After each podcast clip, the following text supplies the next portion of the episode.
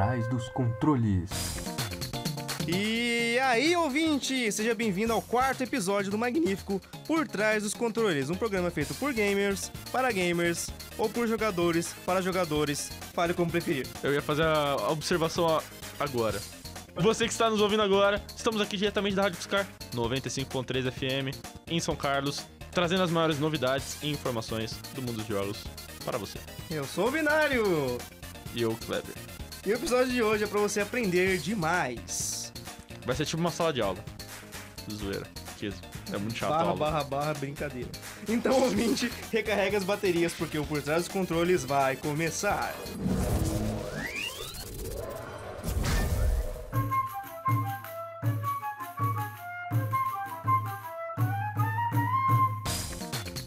Hoje vamos falar sobre jogos educativos. Sim, aquele tipo de jogo que você tem medo, porque deve achar chato. Mas a gente vai quebrar esse paradigma. Mais um paradigma quebrado e yay! Para falar sobre jogos que te ajudam a aprender, nada melhor do que chamar o pessoal que mais entende de fazer jogos. E vamos chamar reforço mais uma vez com a galera do FOG que manja muito disso e trazer um bate-papo deveras interessante. O nosso programa é resultado de uma parceria entre a Rádio Fiscar e Fellowship of the Game, que é um grupo de desenvolvimento de jogos do Instituto de Ciências Matemáticas e Computação da USP, aqui de São Carlos. E são eles que vêm conversar com a gente hoje. E agora é hora do nosso jogo rápido, transmitindo conhecimento mais rápido que a velocidade da luz e de que você fugindo da diretoria do colégio. Videogames educativos ensinam algo ao jogador ou treinam ele para alguma atividade. Os jogos podem ajudar os alunos a serem ativos em seus aprendizados e desenvolver habilidades técnicas necessárias para seu desenvolvimento. Isso tudo é cientificamente comprovado e atrai a atenção de muitos professores e educadores. E não são só aqueles jogos que diretamente envolvem resolver contas ou questionários interativos. As séries históricas Age of Empires, Total War e Civilization também são consideradas educativas graças à grande carga de conhecimento histórico nos jogos. Jogos de simulação como SimCity, Railroad Tycoon e Portal também têm seu potencial de ensino, já que estimulam diversas atividades humanas, como processos sociais, práticos e econômicos na gerência de cidades. Um dos jogos mais clássicos e antigos é Oregon Trail. Lançado em 71, o jogo tem como objetivo ensinar geografia e história dos Estados Unidos. Nele, o jogador deve guiar uma família que deseja atravessar o país nos anos 1800. Durante o percurso, o jogador enfrenta tragédias como doenças, fome e ataque de animais. Outro jogo educativo super famoso e um dos primeiros a ser considerado divertido de verdade, em que lugar do mundo está Carmen Sandiego, de 85. O jogador assumiu o papel de um detetive caçando ladrões pelo mundo todo, com perguntas sobre história, cultura e geografia de cada local geradas aleatoriamente. Apito árbitro, final do jogo rápido. Você que está nos ouvindo agora, estamos apresentando Por Trás dos Controles, o programa feito por jogadores para jogadores. Daqui a pouco vamos curtir uma análise sensacional de um jogo que não foi criado com o propósito de ser educativo, mas que acabou sendo Portal e Portal 2. E hoje nós trouxemos nosso querido amigo do FOG, que vocês já conhecem, Gabriel Toski. Ele faz ciência da computação no CMC, igual a maioria do pessoal nessa sala. Tirando eu que faço engenharia de computação, mas isso Ô, não vem ao caso. O produtor, o produtor faz BSI. É verdade. Ei! Tá Somos o time alternativo, high five. Yeah! Ele, ele- o Tosca é jornalista de jogos. Quando a faculdade dá uma trégua, está fazendo um jogo educativo super legal com iniciação científica. E hoje ele vai contar mais sobre esse assunto. Chega aí, Tosca. Olá pessoas, tudo bom com vocês? Muito obrigado por terem me chamado. Isso aí, vamos falar sobre jogos educativos, um assunto que eu gosto bastante.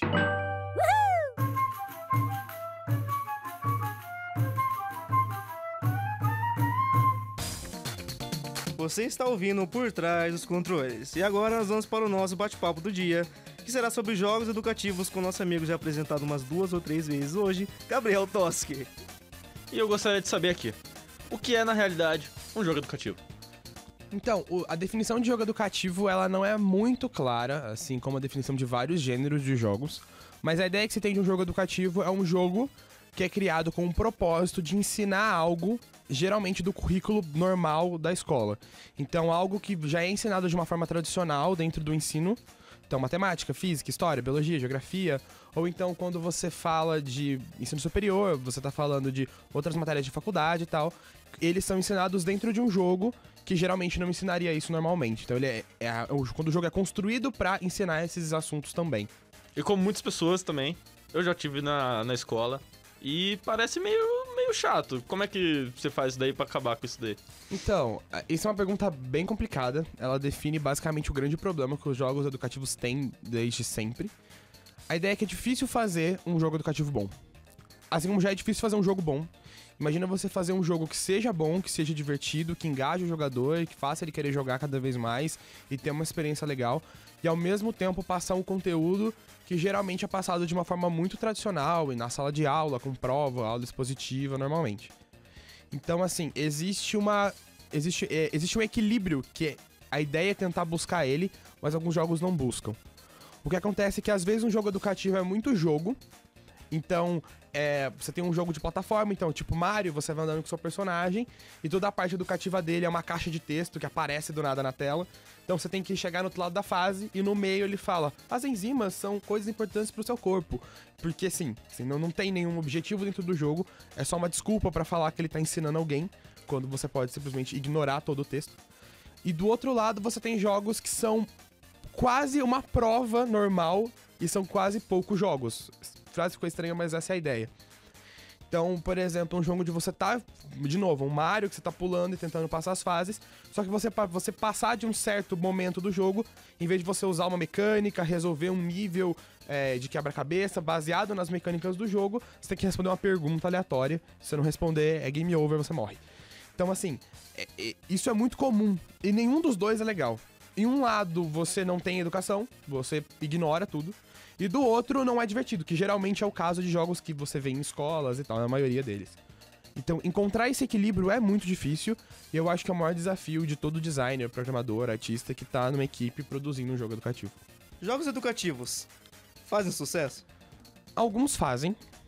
Geralmente é mais comum que jogos comerciais, que não são feitos para educação, fazem muito sucesso e a partir desse momento ele chama a atenção e pessoas tentam usá-lo. Mas jogos que são educativos mesmo, alguns fazem sucesso.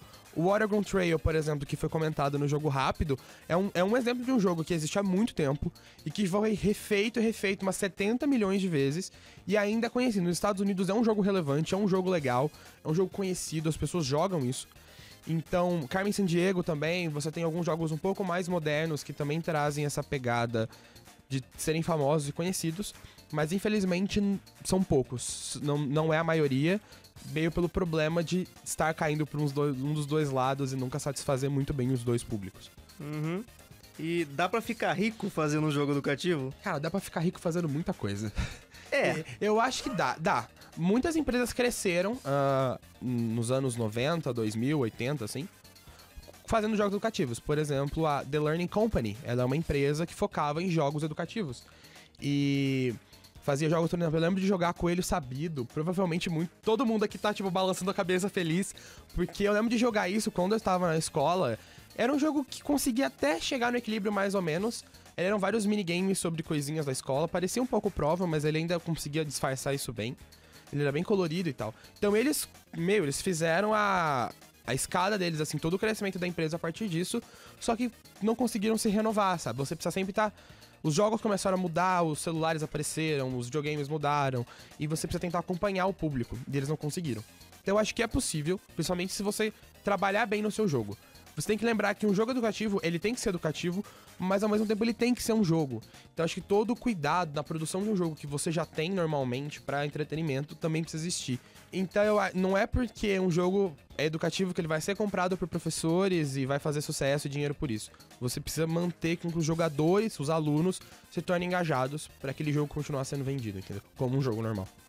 Sabendo agora dessa, das dificuldades que tem pra desenvolver tais jogos, o... eu queria saber por que a importância desse estilo. Assim, quando você olha a história dos jogos como um todo, você vê que no começo ele era vendido como um brinquedo, porque ele não. meio que. A única coisa que ele conseguia ser era um brinquedo. Você tinha pouco visual, você tinha controles mais simples, você não tinha ideia de game design muito bem feita. Então você não conseguia fazer muita coisa com ele. Agora, gente, 40, 50 anos depois, jogos não são simplesmente um brinquedo ou uma coisa de entretenimento, eles são uma mídia para se comunicar. Você pode usar jogos hoje para mandar uma mensagem, para contar a história de um povo, contar a sua história. Você pode despertar emoções, você pode interagir pessoas, criar experiências novas entre pessoas. E tudo isso os jogos permitem. Então é uma mídia muito poderosa. Ela junta várias outras mídias, por exemplo, a voz, a narração, a arte visual, a literatura em roteiros, a música. E você junta tudo isso com interação. A mídia, os jogos são uma mídia interativa e por isso eles são tão sensacionais. E a ideia de você usar isso pra aprender é você aproveitar que essa mídia tá crescendo. Ela, a tecnologia hoje permite que você faça muita coisa. Ela é mais acessível tanto pra jogar quanto pra desenvolver. Então, eu acho que os jogos educativos são importantes, principalmente agora, porque hoje a gente tem como fazer bons jogos educativos. É, é o que eu acredito. A gente só precisa de pessoas que estejam engajadas em produzi-los. Mas a gente tem jogos para serem feitos, a gente precisa dessa necessidade, principalmente no Brasil. A educação passa por problemas desde sempre, a gente sabe disso. Então, quanto mais a gente conseguir engajar os alunos a aprenderem coisas novas usando os jogos, é, é meio a ideia de você não desperdiçar o potencial que tá na sua mão, sabe? E. Sabendo que o, o jogador é um alguém que se. Normalmente uma pessoa mais nova, deve dar uma meio que. um- uma afastada, só pra ele saber que tem esse tal de conhecimento. Como é que você faz pra atrair a atenção dele? Dele? Então, é, é um problema. Meio não, acho que não porque ser uma coisa que, ah, eu vou aprender alguma coisa na escola. Eu acho que isso acontece porque as pessoas têm na cabeça que jogos educativos são ruins. Porque muitos deles são ruins. Então, como você, isso vai passando de geração pra geração, de modo que a criança olha, ah, é jogo educativo, poxa, é um saco, não vou gostar, não vai ser legal. Mas, o, mas a ideia é isso, é construir uma experiência nova. Se aquela experiência, mesmo que seja educativa, seja divertida, seja legal, a- o aluno prefere ficar na, na sala de computadores da, da escola dele, ou em casa usando tablets, enfim, jogando uma coisa que ele goste, que ele ache divertido, e ao mesmo tempo aprenda. Se ele não, se ele não estiver pensando que ele tá aprendendo, ele só tá jogando, ele vai aprender durante o processo sem ver. E eu acho que isso é tipo o nirvana dos jogos educativos, assim, se você chegar nesse ponto. Por exemplo, existe um projeto da Microsoft para ensinar programação usando Minecraft. E o- por mais que não pareça, Minecraft, aquele jogo de bloquinhos que muita gente conhece, muita gente joga, ele tem. dá para você ensinar programação, lógica digital, um monte de conceitos computacionais com ele de uma forma bem simples e muito intuitiva. E a Microsoft tem um projeto desse com milhões de alunos cadastrados pelo mundo, simplesmente porque o jogo é bom, o jogo engaja, as pessoas gostam de jogar. Então, a partir desse momento, se eu tiver que aprender no meio do processo e isso for legal, por que não? Eles querem. A ideia é você construir uma experiência legal. A partir do momento que você tem isso, o aluno, se ele tá aprendendo ou não, ele tá afim da experiência. E aí ele vai aprender durante o processo. Isso, é, acho que essa é a meta que a gente tem que ter. Só fazer uma observação aí que no Minecraft mesmo, um dos primeiros contatos que eu pessoalmente tive com programação, lógica, essas coisas aí, é, foi nele mesmo. Com Redstone e todas essas coisas. Ah, eu vou inserir uma pergunta mais desmis- desmistificar alguma coisa, porque o pessoal confunde bastante jogo educativo com gamificação. Tipo, você fazer só fazer quiz pro, e o cara ficar fazendo pontinhos. Tem uma, uma diferença bem grande entre os dois. Comente sobre essa diferença. Tem, tem uma diferença, os conceitos são bem diferentes. O que confunde é que alguns jogos, algumas coisas que as pessoas vendem como jogos educativos, na verdade são programas gamificados. A diferença é um jogo educativo, ele é um jogo, então ele ainda tem narrativa, ele ainda tem é, gameplay, jogabilidade, mecânicas, objetivos pro jogador. Existe uma sequência como um jogo comum.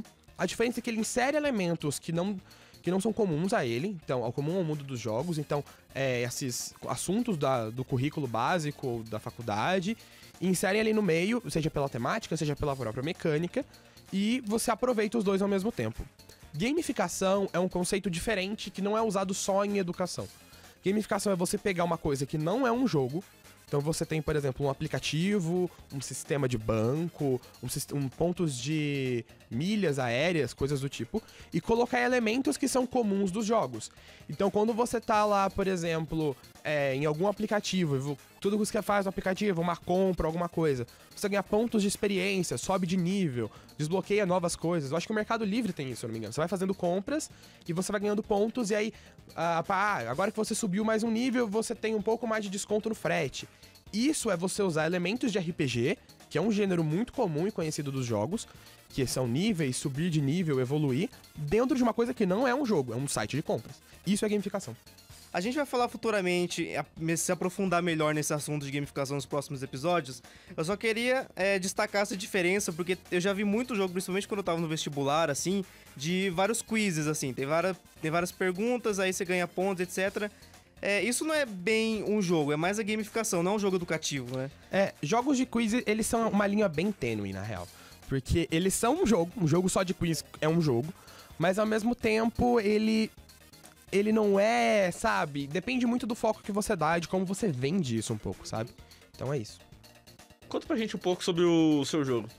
Então, ah, o meu projeto de iniciação científica, tô desenvolvendo junto com o professor Cláudio Toledo, lá do ICMC. Ele é meu orientador. Parceria com o professor Seiji, que também trabalha com essa área de educação.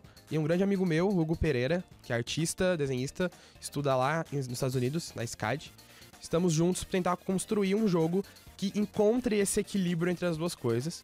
Ele chama A Plot from the Stars. Ele é um jogo de puzzle, um jogo de quebra-cabeças, sobre funções matemáticas e seus gráficos. Então a ideia é que o jogador use os gráficos de funções conhecidas como retas, parábolas e senoides, como lasers no, no espaço para destruir naves inimigas que estão tentando atacar a Terra e defender o planeta. Então a ideia é trazer a, a mecânica, ou seja, destruir naves, vencer os desafios, junto com o conteúdo que são os gráficos. Então, se você aprender a jogar o plot, é aprender gráficos e como eles funcionam. Então, essa união na mecânica é o jeito que a gente está tentando fazer de encontrar esse equilíbrio. Então, a gente está aí desenvolvendo, mostramos para algumas pessoas, temos uma versão beta, e a ideia é que até o meio do ano a gente tenha uma versão completa do jogo para que todo mundo possa jogar. Então, fiquem ligados na página do Fog, provavelmente vai sair alguma coisa lá. Yay! Qual é a página mesmo? Página do é facebook.com barra fogicmc. F-O-G-I-C-M-C. Tosca, muito obrigado por esse bate-papo. Super legal e educativo com a gente. Espero que o nosso ouvinte tenha aprendido alguma coisa e perdido um pouco do medo que ele sente por esse tipo de jogo. E olha só, você aprendeu a fazer um jogo que vai fazer as pessoas aprenderem. É uma recursividade tanto, não é mesmo? Mas Toski, não vai embora ainda. Senta aí. Não, vai mas, embora. Mas, mas, tá bom. Não, Eu fico, a eu fico, análise fico. é sua. Por você eu fico, Fica por aí. você eu fico. Obrigado. S2. E você que está nos ouvindo agora, estamos apresentando Por Trás dos Controles, um programa feito por jogadores para jogadores. E agora é a hora mais esperada do programa, a análise, que não teve no primeiro programa. Vamos falar de um jogo que fez muita fama e nem tanta gente associa assim com um jogo educativo. Portal e Portal 2.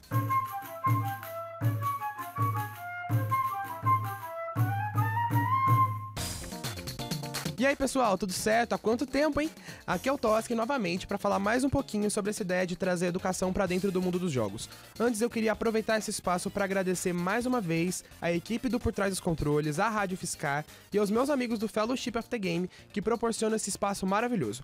E bom, como já falamos muito hoje sobre jogos feitos para educação, é hora de falar um pouco sobre Portal e Portal 2, alguns dos vários jogos comerciais que também são ótimas ferramentas educacionais. O título conta a história de Shell, uma garota que acorda em um laboratório de pesquisa subterrâneo sem saber como foi parar ali e logo conhece sua única companhia naquele lugar estranho, GLaDOS, uma inteligência artificial responsável por fazer testes e mais testes e, como ela mesma diz durante a história, fazer ciência. Conforme o jogador passa pelos desafios e enigmas das câmaras de teste, você entende melhor o que é aquele lugar e o que aconteceu por ali. O grande trunfo do jogo, com certeza, são suas mecânicas de jogabilidade. Diferente de outros jogos do tipo, como Tetris ou Candy Crush, você não vai ter blocos coloridos que se movem seguindo certas regras. Aqui, você é colocado em um ambiente de primeira pessoa, ou seja, você vê tudo que a Shell vê e tem em suas mãos uma estranha e maravilhosa arma de portais. Obviamente, ela não é uma arma normal, nem letal. Ela é um aparato altamente tecnológico que permite que você crie um portal azul e um portal laranja em cima de qualquer superfície branca presente nas fases, seja nas paredes, no chão ou até no teto. E a grande sacada: quando você entra no portal laranja, você sai no portal azul. Quando entra no azul, você sai no laranja. Não só a protagonista, mas qualquer objeto que passe por eles consegue se teletransportar. O mais legal de tudo é que esses portais respeitam as leis da física. Ok, eu sei que teletransporte não faz nenhum sentido científico ainda, mas tirando isso, eles ainda respeitam várias leis e teoremas da dinâmica e da cinemática. Se você entra com uma velocidade muito alta para dentro de um portal, você conserva essa velocidade quando sai do outro. Se você cai de um penhasco direto para um portal, a energia do movimento que você adquiriu durante a queda continua com você. Essa ideia permite que os níveis presentes no jogo sejam muito bem construídos e inteligentes, já que todos eles resumem em entender como os portais se relacionam com a física que a gente conhece. Por exemplo, se você precisa pular um grande buraco, você poderia usar uma escada.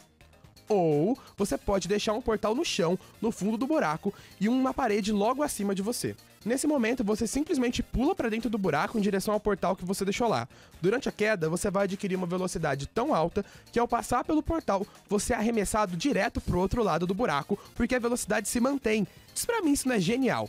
Pelo menos é bem mais legal e emocionante que usar a escada. E o melhor é que pessoas pelo mundo realmente utilizaram o portal para ensinar conceitos de física e matemática. E o projeto mais famoso sobre isso é o Teach with Portals, em português algo como Ensinando com Portais, criado e incentivado pela própria Valve, a desenvolvedora do jogo. É muito legal ver esse tipo de apoio vindo diretamente da indústria, porque é bom saber que tem mais pessoas em outras áreas também preocupadas com o poder dos jogos em melhorar nossa educação. O projeto consiste em várias aulas preparadas por professores dos Estados Unidos e voltados para aulas equivalentes ao final do nosso ensino fundamental e todo o ensino médio. A ideia delas é utilizar o jogo como um laboratório de física, permitindo com que os alunos testem e descubram várias situações que em uma aula convencional eles teriam que imaginar com base em imagens ou vídeos. Toda essa experimentação é associada a várias técnicas científicas, como a formulação de hipóteses, a medição de fenômenos, a coleta de dados e a apresentação deles por meio de gráficos ou tabelas. Algumas aulas são tão inteligentes que são válidas de destaque aqui. Uma aula é toda baseada na conservação do momento linear durante o choque de objetos usando os recursos do jogo, permitindo ao aluno mudar a posição e a velocidade dos objetos em tempo real e ver o que acontece em cada situação. As aulas sobre gravidade, oscilação e velocidade terminal também ajudam a transformar um jogo comercial em um ambiente propício à investigação científica. Esse projeto também engloba a continuação do jogo, Portal 2, lançado em 2011 também para computadores. Ele é um título bem mais completo que seu antecessor, com uma história ainda mais rica e interessante. Um modo exclusivo para dois jogadores, com fases cooperativas e enigmas para serem resolvidos com quatro portais ao mesmo tempo, além de um criador de níveis, permitindo que qualquer um possa montar seus próprios quebra-cabeças. Todas as aulas de matemática do projeto são baseadas nesse criador de níveis, explorando conceitos como trajetórias de queda em parábolas e formas geométricas, além dos diferentes jeitos em que um objeto em três dimensões pode ser visto. Para fechar, o Teach with Portals ainda contém uma aula super legal sobre a linguagem inglesa e que convida os alunos a entenderem a construção dos personagens e da narrativa durante as primeiras fases de Portal 2. Se você é um educador, não deixe de dar uma olhada no projeto Teach with Portals, pois todos os planos de aula estão disponíveis gratuitamente no site do projeto, infelizmente apenas em inglês. E claro, não deixe de conferir os jogos. E bom, vai que você também começa a usá-los como um laboratório de física interativa, não é mesmo? E se você é um jogador como eu, não posso deixar de recomendar esses dois jogos. Portal 2 é provavelmente um dos jogos. Um... E se você é um jogador como eu, não posso deixar de recomendar esses dois jogos. Portal 2 é provavelmente um dos melhores jogos da minha vida. Ambientação fantástica, narrativa interessante, personagens bem construídos, gameplay sensacional e com um criador de fases praticamente infinito, pois existem milhares de níveis criados por jogadores e designers do mundo inteiro. Ele sempre entra em promoção na plataforma digital da Valve, o Steam. É só ficar de olho que o custo-benefício realmente vale a pena. É isso, pessoal. Muito obrigado. Até a próxima. E lembre-se: seja na escola ou em casa, o importante é que você aprenda a pensar com portais.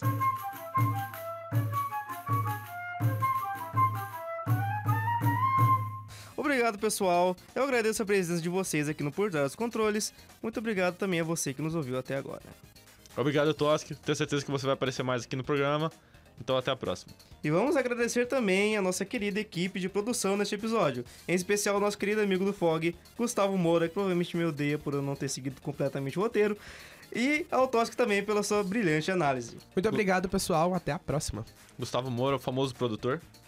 E por hoje é isso. Caro ouvinte, espero ver você daqui a duas semanas. Mesma frequência aqui na Rádio Fiscar. E para mais notícias sobre eventos de jogos de São Carlos, é só visitar o nosso site fog.icmc.usp.br. Eu estou ficando muito orgulhoso de mim mesmo, porque finalmente estou conseguindo falar direito o site. Yay! O FOG realiza diversos minicursos gratuitos e abertos a toda a comunidade. Dá uma passadinha lá no nosso site e veja quais serão os próximos. Só fazer uma última observação. E agradecimento ao Leonardo Pereira que não tem no roteiro. Esqueceram do jovem. Galera, tá, tá da hora. rápido. É, tem que agradecer o dele. Foi A gente não rápido apresentou, que mas tão ele rápido que que, ele não importa. Nossa! Nossa. Gente, ele é outro cara do roteiro, tá? Ele pode te lascar no próximo Eu episódio. fui o único que lembrei dele. É verdade. Produtor, tá, tá esquecendo do parça aqui. Ah, tá. Vamos ficando aqui por trás dos controles. Muito obrigado pela atenção e até mais. E obrigado a você, querido ouvinte. Vamos nos desligando e até a próxima fase.